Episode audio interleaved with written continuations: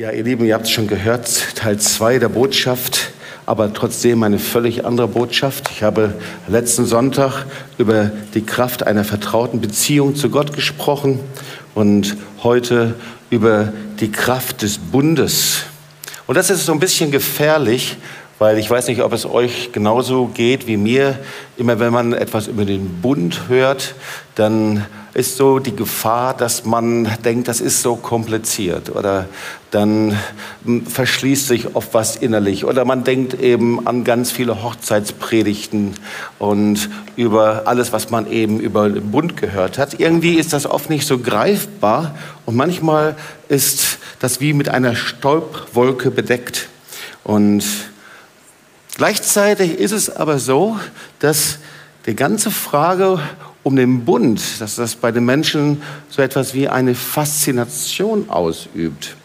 Weil irgendwie, das interessiert uns ja schon, so die ganzen Geschichten von den Geheimbünden und dann weil, fragt man sich, was ist mit den Freimaurern und dann äh, Filme, Da Vinci Code und Illuminati und Indiana Jones auf den Jagd nach dem Gral. Das hat irgendwas mit Bünden zu tun oder dann Nicolas Cage auf der Suche nach dem Geheimnis des verlorenen Buches und ja, da kommen so einige Assoziationen hoch, da ist irgendwas ganz Interessantes auch dahinter.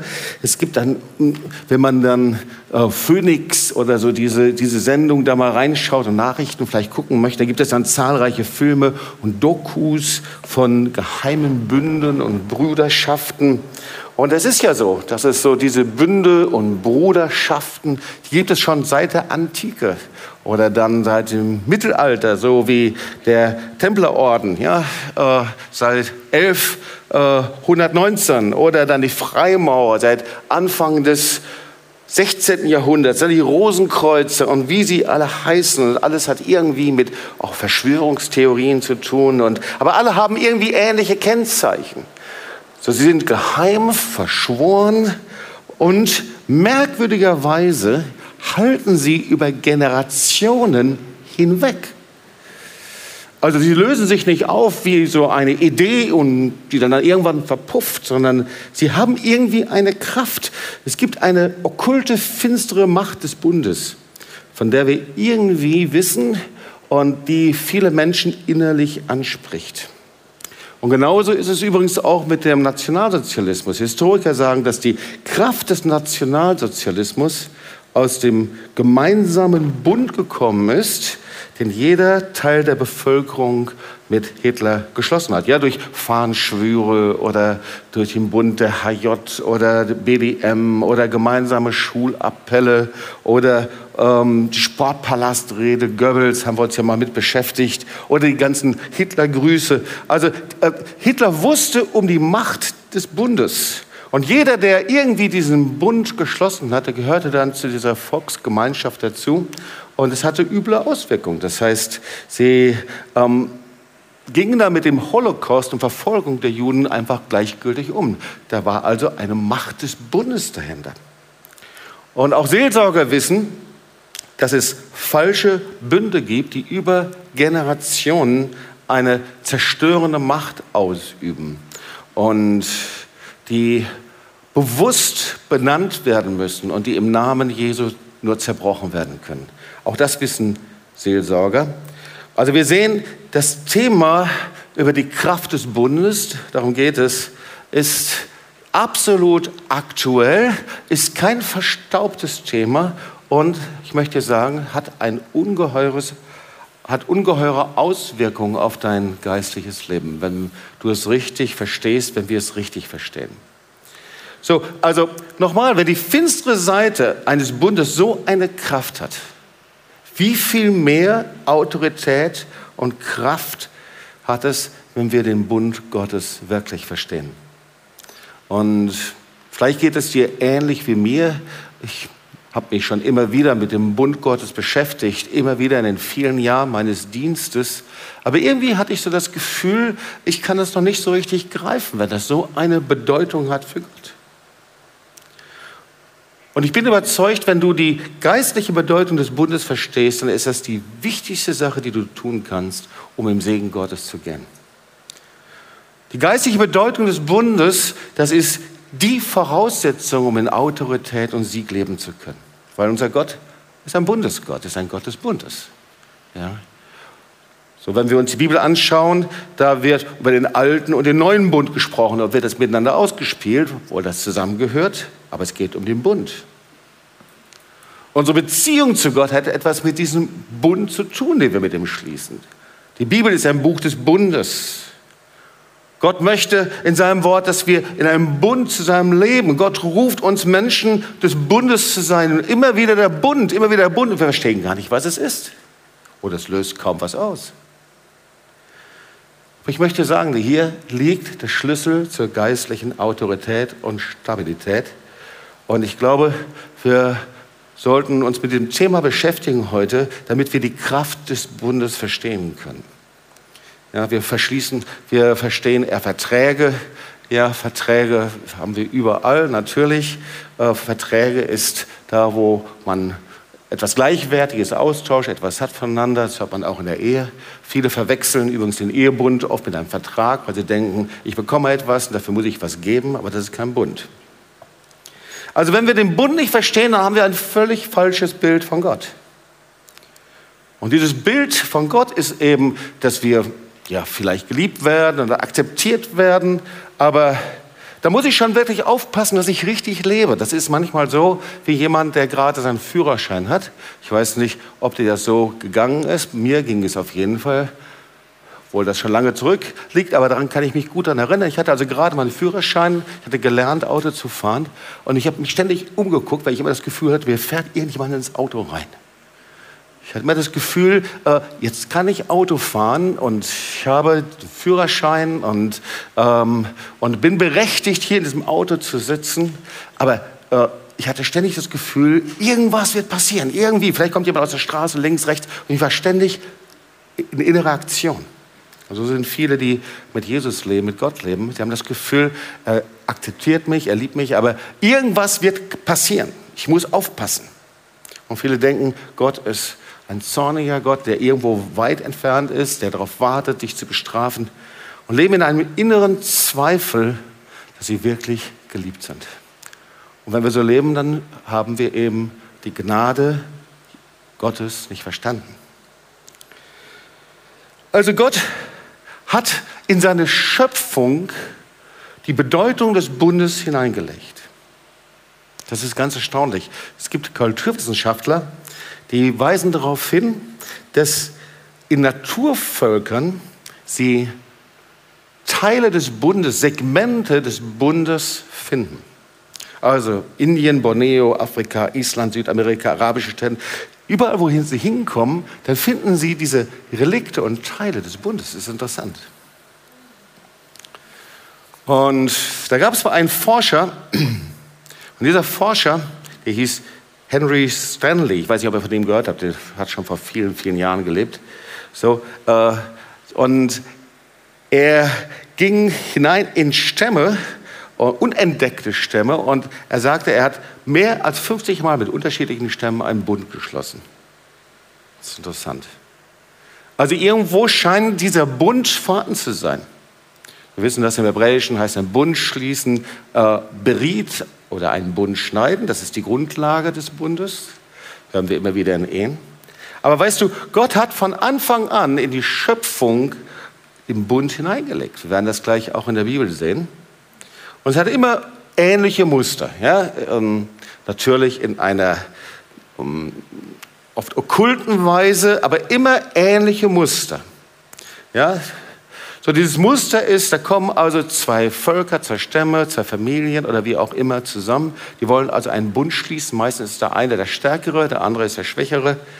Und das erste war, der Bund war immer öffentlich, war nie geheim, sondern es war immer öffentlich. Alle waren da ringsrum. Und das zweite war, sie tauschten Geschenke aus. Es war also immer verbunden mit äh, Geschenken. Man tauschte etwas aus füreinander und dann gab es also diesen Blutsbund.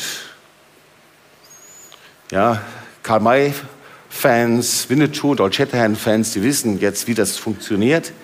Ja, sie schnitten einen Bund, natürlich im alten Bund ist, dass das Tier äh, geopfert wurde und geschnitten wurde, aber bei Old Shatterhand und Winnetou lief das anders. Also sie schnitten einen Bund, das heißt, sie ritzten in den Arm und das Blut, das äh, tropfte in den Wein, sie vermischten das und sie tranken das. Übrigens, nochmal, nochmal, dass wir nochmal drüber nachdenken.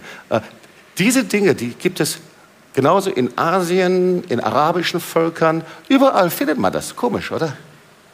Sie ritzen einen Bund, dann vermischen sie es und dann verreiben sie ihre Schnittstellen miteinander. Also das eine war öffentlich, das zweite war die Art und Weise irgendwie, wie sie es taten, aber das dritte war, das Erstaunliche, die Forscher sagten mir übereinstimmt, dieser Bund wurde niemals gebrochen. Meistens hielt dieser Bund bis, ins, bis in die dritte und vierte Generation. Und die Leute wussten, wenn sie diesen Bund brechen würden, und da hatten sie Angst und Ängste vor, wenn sie ihn brechen würden, dann würden sie von Flüchen getroffen werden. Und sie wollten das Leben ihrer Kinder nicht zerstören. Interessant, gell? Woher kommen das, diese ganzen Relikte eines Bundes? Ich glaube, das kommt von dem Verursacher, von dem Schöpfer. Und das Erste, was Gott tat, nach der Sintflut, dass er einen Bund mit dem Urvater der Nation schloss, mit Noah. Und wir sehen dort, dieser Bund hatte eine Verheißung. Wenn du mal aufschlagen möchtest, 1. Mose 9, Vers 3. Sagt Gott, alles, was sich regt, habe ich euch gegeben. Also ein Bund hat immer eine Verheißung. Das ist nichts Neutrales, sondern er hat immer eine Verheißung. Und zwar nicht nur wenig, sondern das sind die Geschenke. Alles habe ich euch gegeben. Das zweite, 1. Mose 9, 12 und 13. Und Gott sprach, wir kennen das und lieben die Regenbogen. Und wenn es so herrliche gibt, dann laufen wir heraus. Und da steht, und Gott sprach, das ist das Zeichen des Bundes, den ich geschlossen habe zwischen mir und euch und allen lebendigen Tier bis euch auf ewig, meinen Bogen habe ich gesetzt in die Wolken. Der soll das Zeichen sein des Bundes zwischen mir und der Erde. Also das erste ist eine Verheißung, das zweite ein sichtbares öffentliches Zeichen. Ja, Verheißung. Und der zweite Punkt dieses Bundes ist ein öffentliches Zeichen. Also so ein Regenbogen, den konnte man eben überall sehen. Diesen Zeichen hat Gott über alle Länder und Nationen gesetzt. Hat er nicht gesetzt, einfach nur nach Israel, nicht nur immer über Jerusalem. Er hat nicht gesagt, über Jerusalem soll immer ein Regenbogen sein oder über Tübingen immer oder irgendwo, sondern über alle Länder, alle Nationen. Und das dritte, 1. Mose 9, Vers 60, 16, darum soll mein Bogen in den Wolken sein, dass ich ihn ansehe und gedenke an den ewigen Bund zwischen Gott und allem lebendigen Getier unter allem Fleisch, das auf Erden ist. Also der dritte Punkt, er ist unzerbrechlich. Gott sagt, ich werde immer daran denken. Das ist ein ewiger Bund.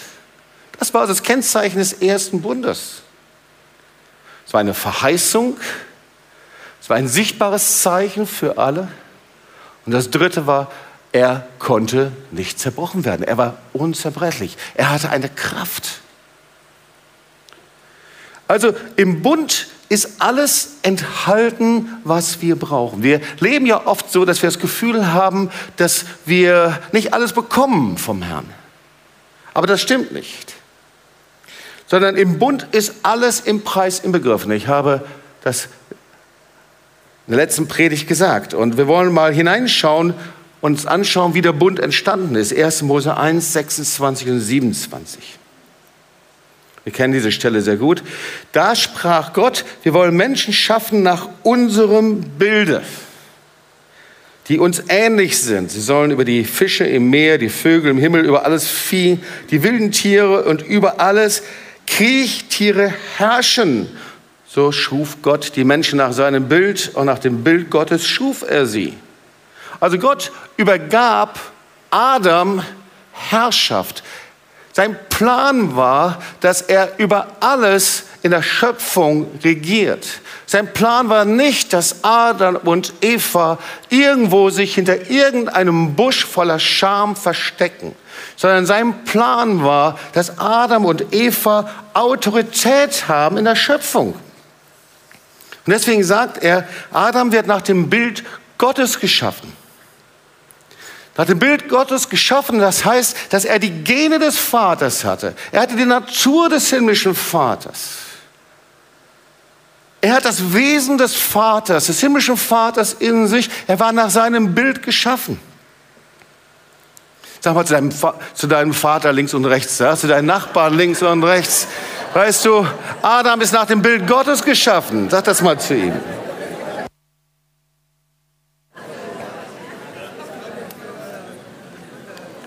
Und wir wissen, was passierte. Die Sünde kam in sein Leben hinein und nachdem die Sünde in sein Herz kam, dann wechselte er die Väter.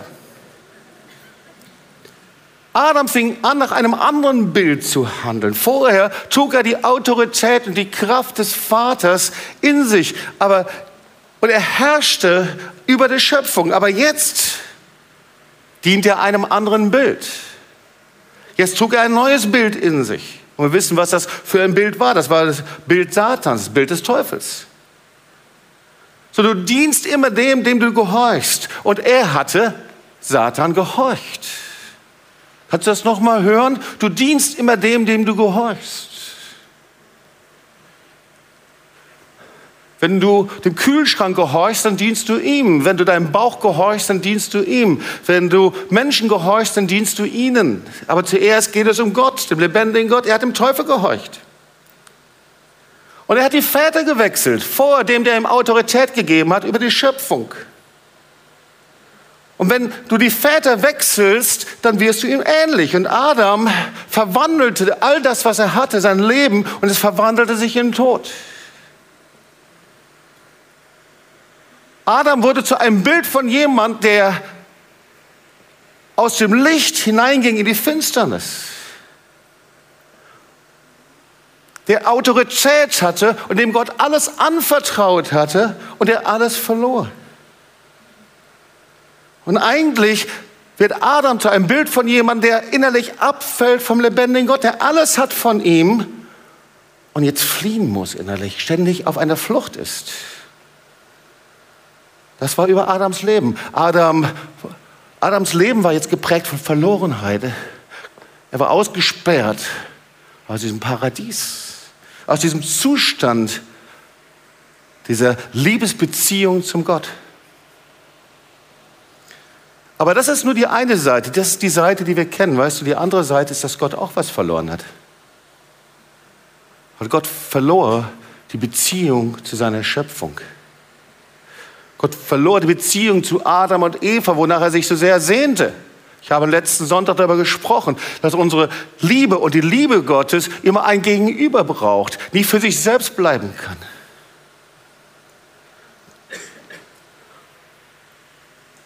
Gott konnte Adam nicht mehr länger mit seiner Liebe berühren. Er konnte ihn nicht mehr umarmen. Er konnte ihn nicht mehr segnen. Und dann sehen wir, wie er einen neuen Weg findet. 1. Mose 17. Gott fand einen neuen Weg. Einen neuen Mann. Einen neuen Kanal seiner Liebe. Und wir wissen, wie er heißt. Der Name heißt Abraham. Er findet einen neuen Kanal seiner Liebe in Abraham. Und das Erste, was er macht, er schließt einen Bund. Und weißt du, Gott gebraucht niemanden, wenn er nicht mit ihm einen Bund macht. Gott kann niemanden gebrauchen, wenn er nicht mit ihm einen Bund schließen kann. Seine Segnungen, seine Verheißungen sind immer ein Teil seines Bundes. Er ist ein Gott des Bundes. In dem Bund ist alles erhalten, alle Verheißungen.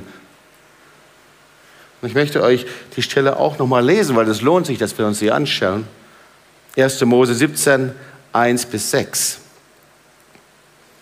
Als nun Abraham 99 Jahre alt war, erschien ihm der Herr und sprach zu ihm, ich bin der allmächtige Gott. Wandle vor mir und Luther schreibt, und sei fromm, das ist ein Wort, das uns nicht so gefällt, sondern eigentlich wandle vor mir und sei gerecht. Weißt du, manchmal stehen Menschen vorne und sagen etwas, was nicht stimmt. Sie sagen, ich werde immer fallen und werde immer im Problem leben. Das stimmt nicht. Gottes Plan und Gottes Verheißung ist, dass du Sieg über die Sünde hast. Der Herr möchte dich so herstellen als Kind Gottes und als Nachfolger Jesu, dass du gerecht bist vor ihm. Gerecht durch sein Blut, aber gerecht auch in dem Sinne, dass keine Sünde mehr an dir ist, dass du Sieg über Sünde hast. Hier steht eigentlich, wandle vor mir und sei perfekt. Damit meine ich keinen Perfektionismus, sondern damit meine ich, der Herr ist nicht einfach zufrieden, wenn wir sagen, na ja, ich bin Mensch und wir sind alle keine Sünderlein und wir machen Fehler, sondern Gottes Standard ist Sieg über Sünde. Und dann geht es weiter, Vers 2, und ich will meinen Bund zwischen mir und dir schließen, sagt er zu Abraham, und will dich über alle Maßen multiplizieren. Und jetzt sehen wir alles, was in diesem Bund drin ist. Schau mal, ein Bund bringt Multiplikation hervor. Sag das mal zu deinen Nachbarn. Ein Bund bringt Multiplikation hervor.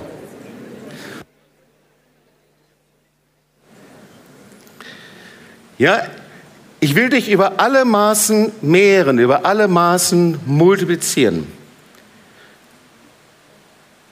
So, und dann sehen wir, wie Abraham fiel auf sein Angesicht, Vers 3. Ich glaube, dass das die Kraft Gottes war. Da war so stark die Kraft Gottes in diesem Bund, dass Abraham fiel auf sein Angesicht. Und weißt du, und dann redete Gott zu ihm. Wir haben manchmal ein falsches Verständnis von dem, was der Heilige Geist tut. Der Heilige Geist berührt uns. Wir sehen die Kraftwirkung des Heiligen Geistes. Und er tut das immer, weil er zu uns sprechen möchte. Gott sprach zu ihm über Multiplikation, das gehört zu dem Bund. Das zweite ist, der Heilige Geist kam, kam auf ihn und er fiel auf sein Angesicht und Gott spricht zu ihm. Jetzt wollen wir sehen, was er sagt. Siehe, ich habe meinen Bund mit dir und du sollst ein Vater vieler Nationen sein. Und darum sollst du nicht mehr Abraham heißen, sondern Abraham. Und ich mag das, dass Abraham zu Abraham, da ist ein drin. Und das, das steht für den Atem und Hauch des Heiligen Geistes. Der Heilige Geist bläst diesem Bund neues Leben ein. Wenn Gott einen Bund mit dir schließt, dann haucht er seinen Geist hinein. Der Bund ist nichts Starres. Der Bund ist kein Gesetzeskodex. Der Bund ist kein äh, verstaubtes Etwas, sondern Gott ist ein Gott des Bundes und nur wenn wir ihn verstehen, dann verstehen wir, dass er unzerbrechlich ist und dass Gottes Treue und Güte und Liebe ohne Ende ist und dass wir darin ihm dienen können. Der zweite Punkt dieses Bundes ist der Hauch Gottes, ist der Heilige Geist. Abraham fällt auf sein Angesicht nieder und Gott spricht zu ihm und verwandelt ihn. Man sagt, du wirst ein Vater vieler Nationen sein. Und das Dritte, was er sagt, und ich will dich sehr fruchtbar machen und will aus dir Nationen machen und Könige sollen von dir kommen. Du wirst fruchtbar sein und nicht nur fruchtbar, sondern außerordentlich fruchtbar. Hör mal, das ist das, was der Herr hat. Gottes Standard und Verheißung für dein Leben. Die Verheißung ist nicht von Niederlage zu Niederlage, von Frust zu Frust, sondern die Verheißung ist Multiplikation. Wenn du in diesem Bund lebst, dann wirst du dich automatisch multiplizieren. Wenn du in diesem Bund lebst, dann kommt mein Heiliger Geist in einem besonderen Maße auf dich. Wenn du in diesem Bund lebst, dann wird außerordentlich Frucht wachsen. Der hebräischen Bedeutung, du wirst blühen, du wirst gesund sein am ganzen Körper. Da sind keine Bindungen, da sind keine Depressionen, da ist keine Bedrückung. Das ist alles im Bund enthalten. Und so kommen wir uns jetzt mal zum vierten Punkt, weil was ist mit diesem Bund?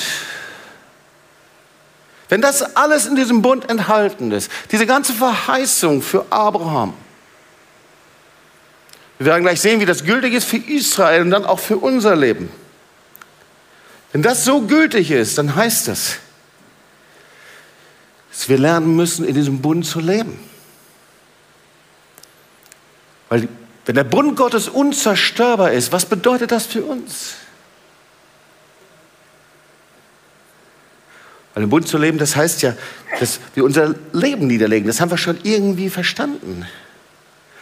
Aber was heißt das von Gottes Seite? Von Gottes Seite heißt es, dass Gott immer da ist. Dass er sich nicht zurückzieht. Wenn wir mit einem Bund leben, dann gibt es keinen einzigen Segen, den er zurückhalten wird. Das gefällt mir, ihr Lieben.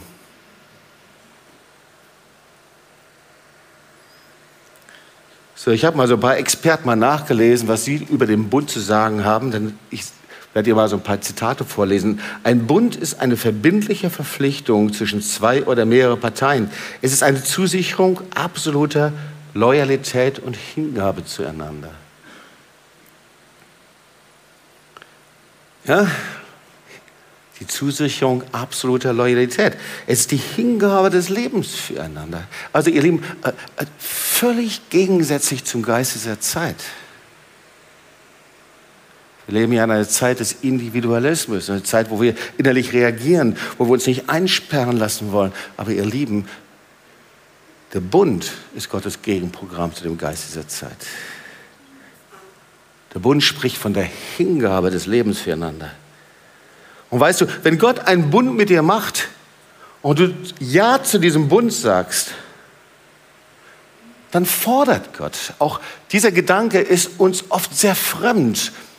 Unser Gedanke ist oft, dass wir dem Herrn was bringen können, dass wir ihn lieben dürfen und dass er was Gutes für mich hat.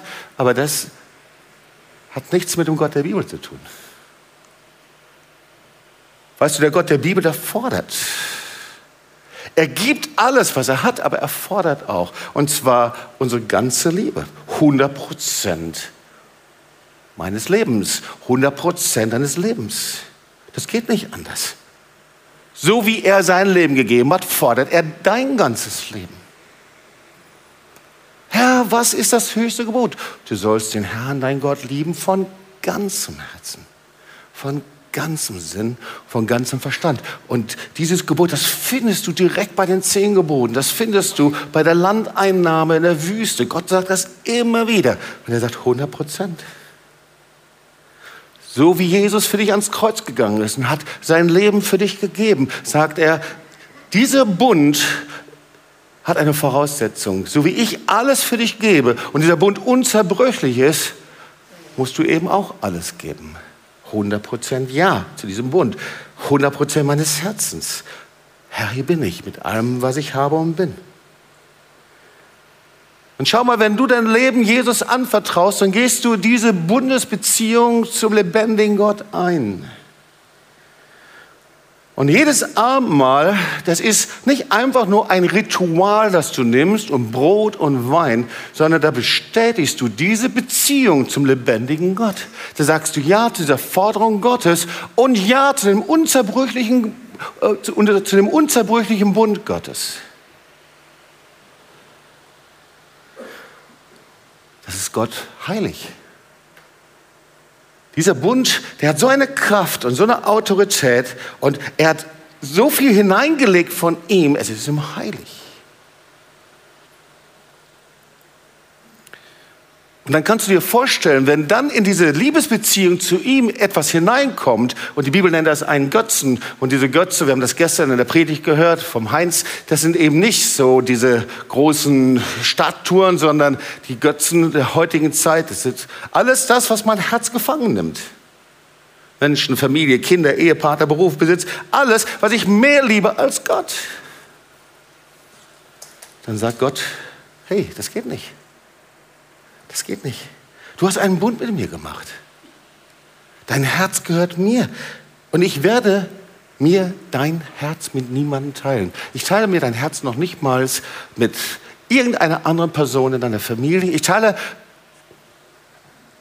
dein Herz mit niemandem in deiner Arbeitsstelle, mit niemandem, mit keinem Sachwert, keinem Haus, Zukunftspläne, mit niemanden. 5. Mose 10, Vers 12. Nun Israel, was fordert der Herr dein Gott von dir, als dass du den Herrn dein Gott fürchtest, dass du in allen seinen Wegen wandelst und ihn liebst und dem Herrn deinem Gott dienst von ganzem Herzen und von ganzer Seele. Da hast du es. Ihn liebst und dienst von ganzem Herzen von ganzer Seele. Seele, das ist mein Verstand, mein Sinn, mein Wille und meine Gefühle. Jeder Bereich meines Lebens. Dass du die Gebote des Herrn hältst und seine Rechte, die ich dir heute gebiete. Und jetzt auf, dass es dir wohlgeht. Ich würde jedem raten, wenn du möchtest, dass, dass der Segen Gottes in dein Leben hineinkommt, bitte lies diesen Vers, damit es dir wohlgeht. Gott möchte, dass es dir gut geht.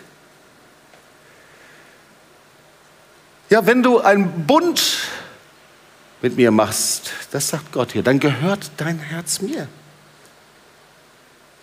Und dann gib mir alles, was du bist. Und er hat sogar zum Abraham gesagt, dann gib mir deinen Isaac.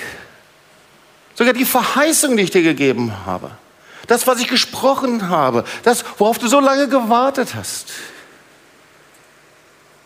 die Gaben und die Geschenke, die ich in dein Leben hineingelegt habe, dein Isaac. Und dann zog Abraham ins Land Moria zum Tempelberg. Das ist heute der Tempelberg.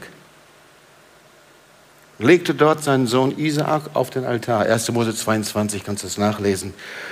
Und Abraham nannte diese Stätte, der Herr sieht. Gott sah das. Seinen ganzen Schmerz, seinen ganzen Kämpfen rang er mit Gott und er gab seinen Isaak und legt ihn hin. Dann sprach Gott, ich habe bei mir selbst geschworen. Ich möchte, dass du das kurz anschaust. Ich habe bei mir selbst geschworen. Ich sichere diesen Bund selbst ab. Dieser Bund ist unzerstörbar. Er ist unmöglich zu brechen. Und ich frage mich, warum? Und jetzt schauen wir uns diesen Bund an. Das ist der Abrahamsbund, wird er genannt. Lieben, ich führe euch langsam an diesem Punkt hin, damit wir jetzt verstehen, was hier passiert. Diese Stelle, die ist uns bekannt als aus manchen Hochzeiten. Aber ich möchte es dir trotzdem noch mal vorlesen, weil da passiert etwas Außerordentliches, was Einmaliges. Weil Gott setzt eine Gesetzmäßigkeit außer Kraft. Ja, 1. Mose 15, 5 bis 10.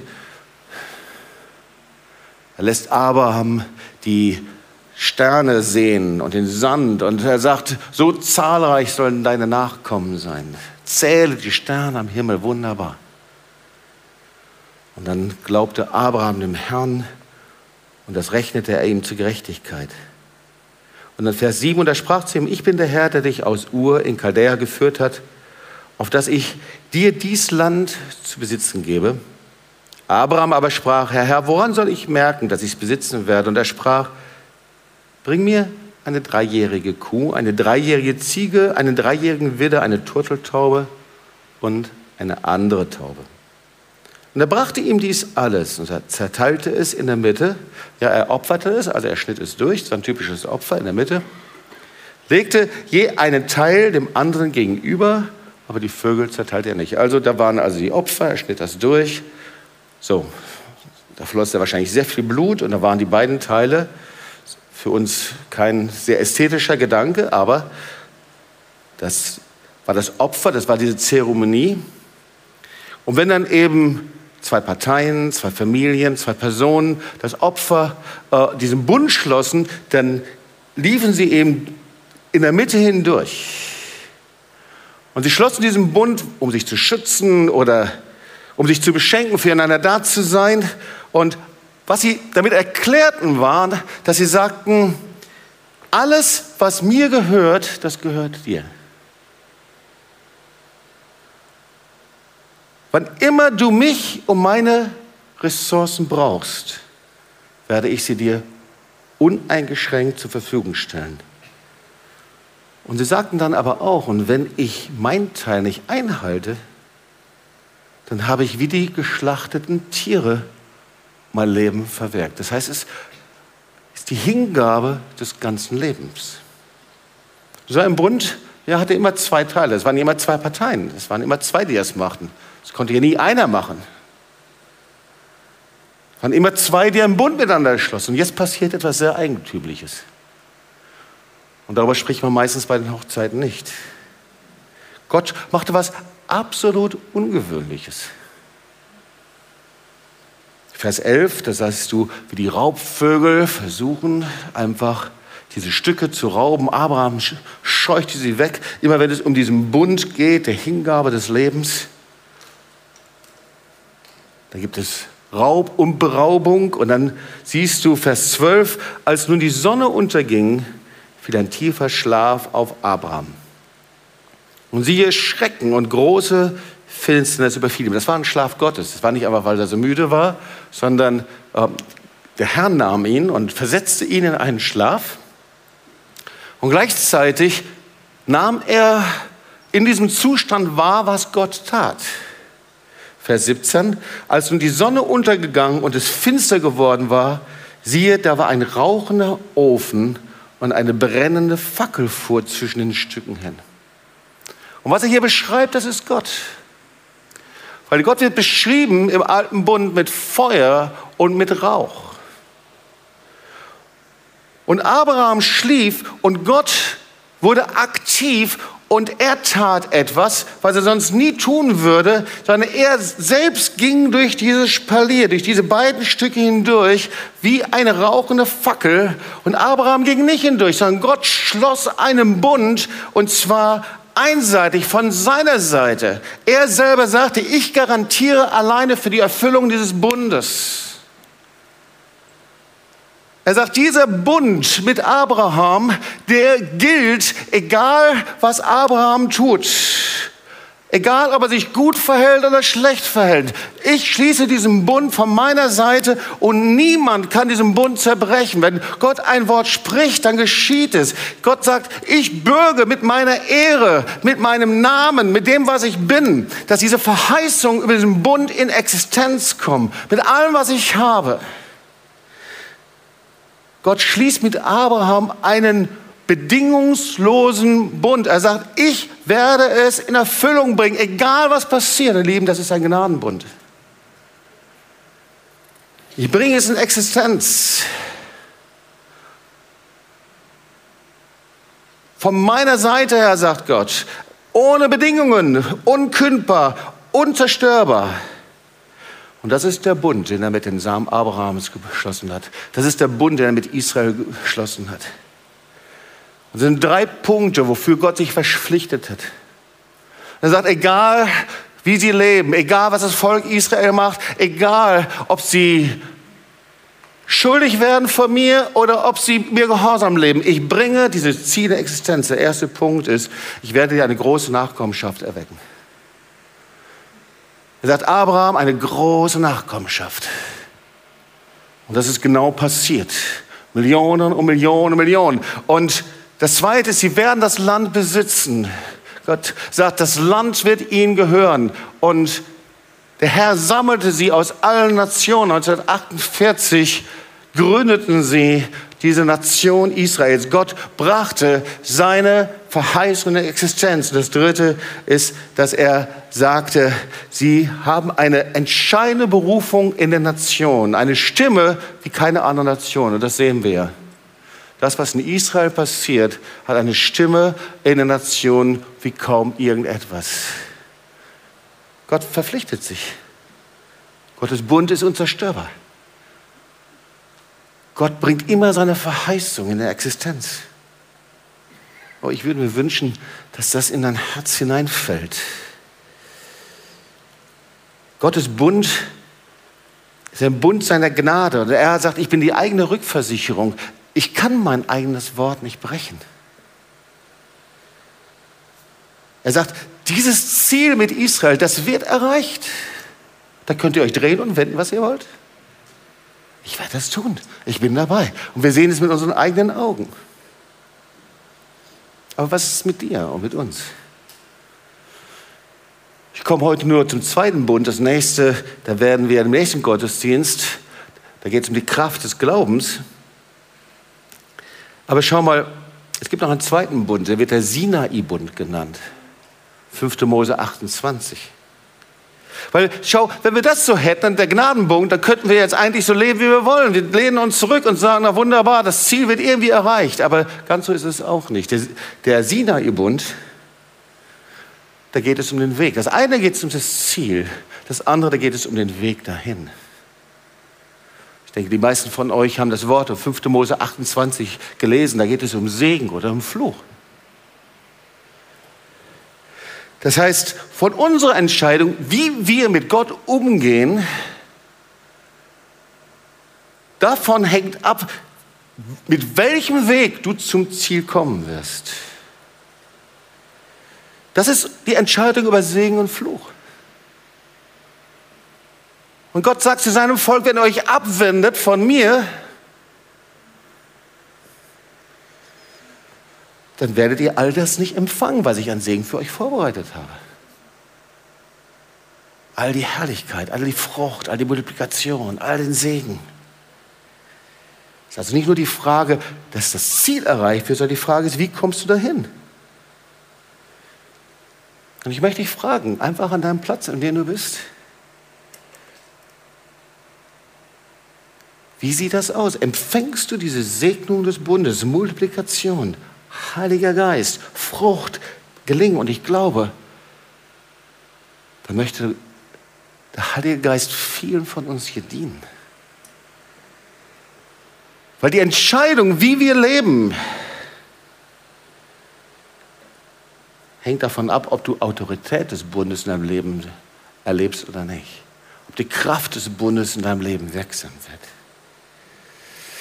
Ich möchte jetzt zum Schluss, zum letzten Teil der Predigt kommen. 1. Mose 22, 16 und 17. Ich habe mir selbst geschworen, spricht der Herr, weil du solches getan hast und hast deines einzigen Sohnes nicht verschont. Ja? Er spricht also zum, Ibra, zum Abraham, der äh, bereit war, den Isaak zu opfern. Er sagt, ich will dich segnen und deine Nachkommen mehren wie die Sterne im Himmel und wie den Sand am Ufer des Meeres. Und jetzt, und deine Nachkommen sollen die Tore ihrer Feinde besitzen. Deine Nachkommenschaft, dein Same wird das Tor ihrer Feinde in Besitz nehmen. Deine Nachkommen wird das Tor ihrer Feinde in Besitz nehmen. So der Bund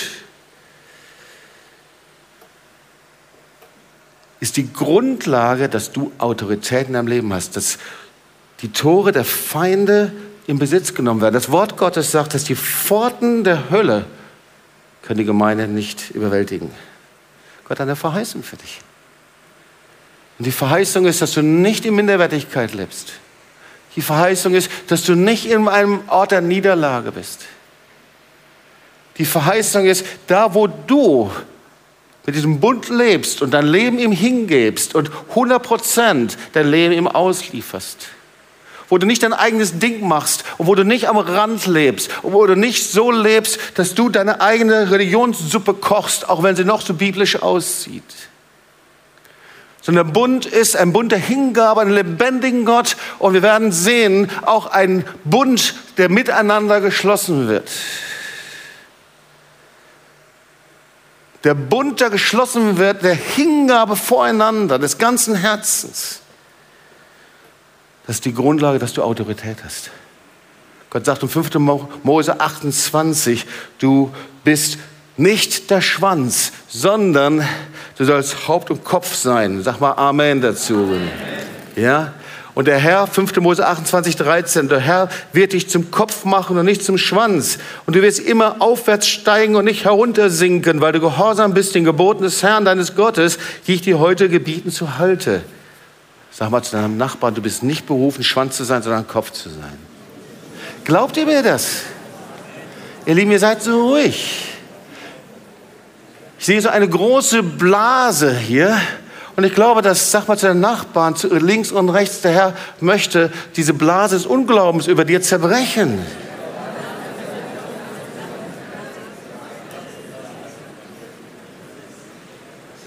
Du kannst dieses Wort empfangen vom lebendigen Gott.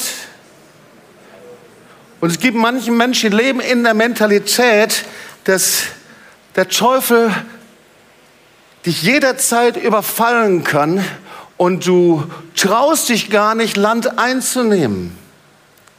Aber weißt, das Wort Gottes sagt etwas völlig anderes. Jesus dachte nicht daran, dass die Hölle gegen ihn aufsteht, sondern er sprach davon, dass wir die Hölle plündern. Und ihr Lieben, lass uns das doch bitte nicht nur der Rainer Bonk überlassen, oder? Wenn der Rainer Bonke das sagt, sagen alle Halleluja, Amen. Aber der Herr sagt, er hat dich berufen, die Tore des Feindes zu besetzen. Der Herr hat dich berufen, hinzugehen. Der hat dich berufen, durch die Kraft und Autorität des Blutes Jesu dorthin zu gehen, wo Orte der Finsternis sind und sie in Licht zu verwandeln. Der hat dich nicht berufen, einen Zaun aufzubauen und lauter geistige Gewehre aufzubauen und dann dich in den Schützengraben zu verstecken und dann auf die Erlösung zu warten. Gott hat dich berufen, die Tore des Feindes zu besitzen. Und da gibt es viele Lügen in unseren Köpfen.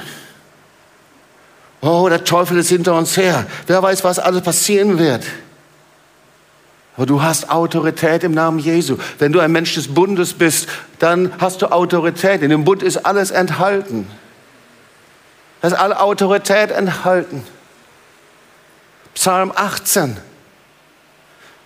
Es ist schön, zu proklamieren, aber es würde sicherlich auch helfen, wenn wir ihn leben, oder? Denn mit dir kann ich Kriegsvolk zerschlagen, mit meinem Gott über Mauern springen. Halleluja. Lieben Freunde in der schwäbischen Tübinger Stadt, mit meinem Gott kann ich nicht nur Mauern aufbauen, um ein Haus zu bauen. Mit meinem Gott kann ich über Mauern springen. Mit meinem Gott kann ich über Mauern der Unversöhnlichkeit springen. Über meinen, Mauern, über meinen Gott kann ich über die Mauern von Zorn und Ärger springen. Mit meinem Gott kann ich über die Mauern der Minderwertigkeit und des Schams springen. Mit meinem, mit meinem Gott kann ich über die Mauern der Angst springen. Du musst da nicht selber drüber springen, aber mit deinem Gott springst du drüber. Meinem Gott kann ich über die Mauer des Rückzugs springen, über die, die dich eingeschottet halten und dich zurückhalten. Psalm 18, Vers 38. Ich will meinen Feinde nachjagen und sie ergreifen und nicht umkehren, bis ich sie umgebracht habe. Ich will den Feinden nachjagen. Ihr Lieben, der größte Trick des Teufels ist, dass wir in einer Position der inneren Distanz sitzen. Und du wirst in diesem Bund nicht leben können, wenn du in dieser Position der inneren Distanz bist. Wenn dieses Opfer zerschnitten wird und du schließt einen Bund mit dem lebendigen Gott und du gibst dein Leben Jesus, und Jesus steht für die Braut und für die Gemeinde. Und du nimmst das Abendmahl, das Brot, das gebrochen wird. So wie der Leib gebrochen wird und du gehst da hindurch, so wie diese beiden Stücke da sind, du gehst da hindurch, dann schließt du diesen Bund mit dem lebendigen Gott und dann trinkst du im Wein. Und der Wein steht für das Blut des Lammes, der sein Leben für dich gegeben hat, damit du erlöst und gerettet bist. Und diesen Bund schließt du nicht einfach nur du individuell mit dem lebendigen Gott, sondern diesen Bund schließt du auch mit dem Leib, mit der Gemeinde, miteinander. Dies ist der neue Bund in meinem Blut. Es ist der Bund der Erlösung und es ist der Bund der Rettung und der Bund des Heils. Und der Herr sagt, ich habe dich berufen, dass du Feinde in die Flucht schlägst, dass du ein siegreiches Leben lebst. Ich habe dich berufen, dass du Wunder erlebst in deinem Leben. Vers 41, Psalm 18, du treibst meine Feinde in die Flucht, dass ich vernichte, die mich hassen. Hey, tritt aus diesem Geist von Angst heraus. Gott ruft dich. Diese Mauern, die dich umschlossen halten. Oder dich erheben über andere Menschen. Und das Wort Gottes sagt, die Tore der Hölle werden dich nicht aufhalten. Sie werden dich nicht stoppen können. Halleluja. Und deine Nachkommenschaft Abrahams, dein Samen. Und da ist schon das ganze Evangelium drin. Da ist die ganze Geschichte des Volkes Israels drin. Da ist die ganze Erlösungsgeschichte drin. Dein Samen, deine Nachkommenschaft. Da ist das ganze Leben Jesu drin.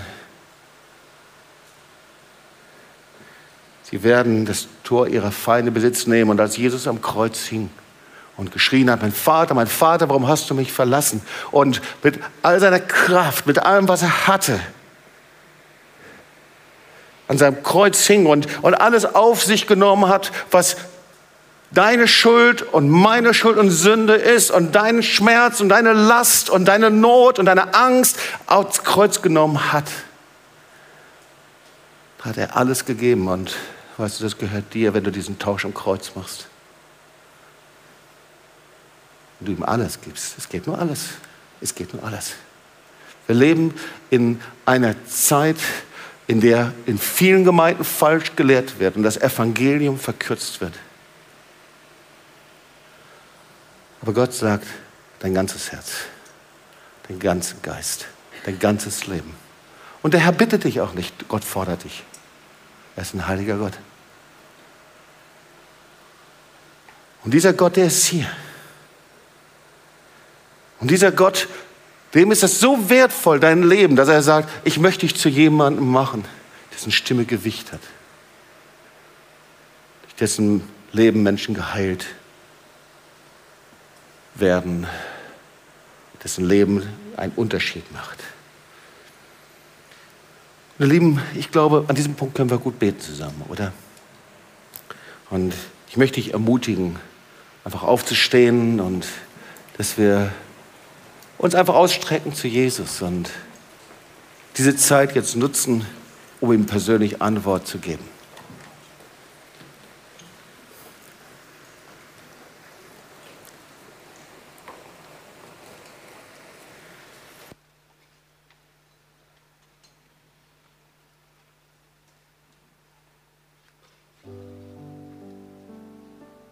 Herr, wir kommen zu dir hin und wir danken dir für deine Liebe, für deine Güte, für deine Gnade. Herr, es ist unfassbar, dass du nicht aufgehört hast, dich auszustrecken, dich selbst festzumachen. Alles, was du bist, zu geben damit wir diesen Bund mit dir machen können. Und Herr, wie verschlossen sind oft unsere Herzen, dass wir diese Liebe von dir nicht empfangen können. Und wer sind wir, dass wir denken, wir könnten mit dir rechten und dass wir mit dir verhandeln könnten? Wer sind wir, Herr, dass wir vor dir sind und denken, wir hätten ein Recht drauf, gerettet und erlöst zu sein? Und leben unser Leben so, wie wir es wollen.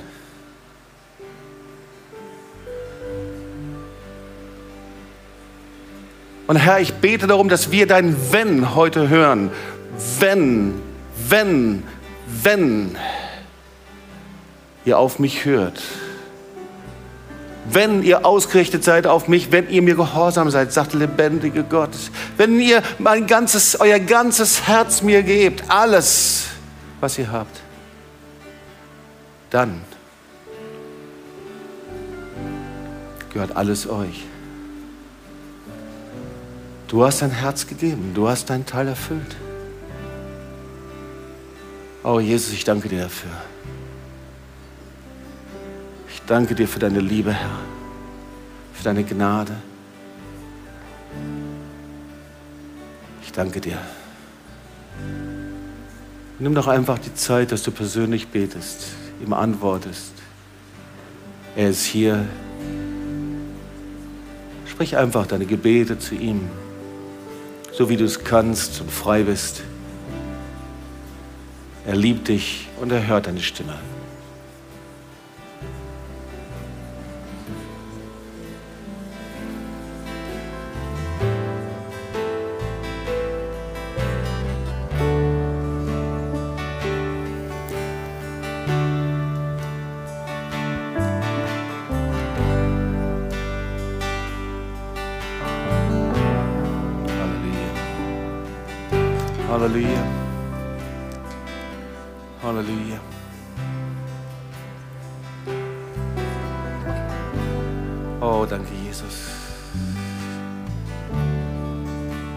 Vielleicht ist es, dass du an deinem Platz betest.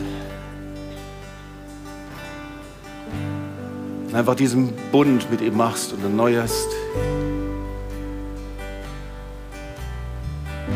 Diesen unzerbrüchlichen Bund von ihm. Was braucht ein hundertprozentiges Ja? Es braucht dein Ja, Herr, hier bin ich. Und dieses Ja ist nicht losgelöst von seinem Volk, seiner Gemeinde. Es ist Ja vor ihm.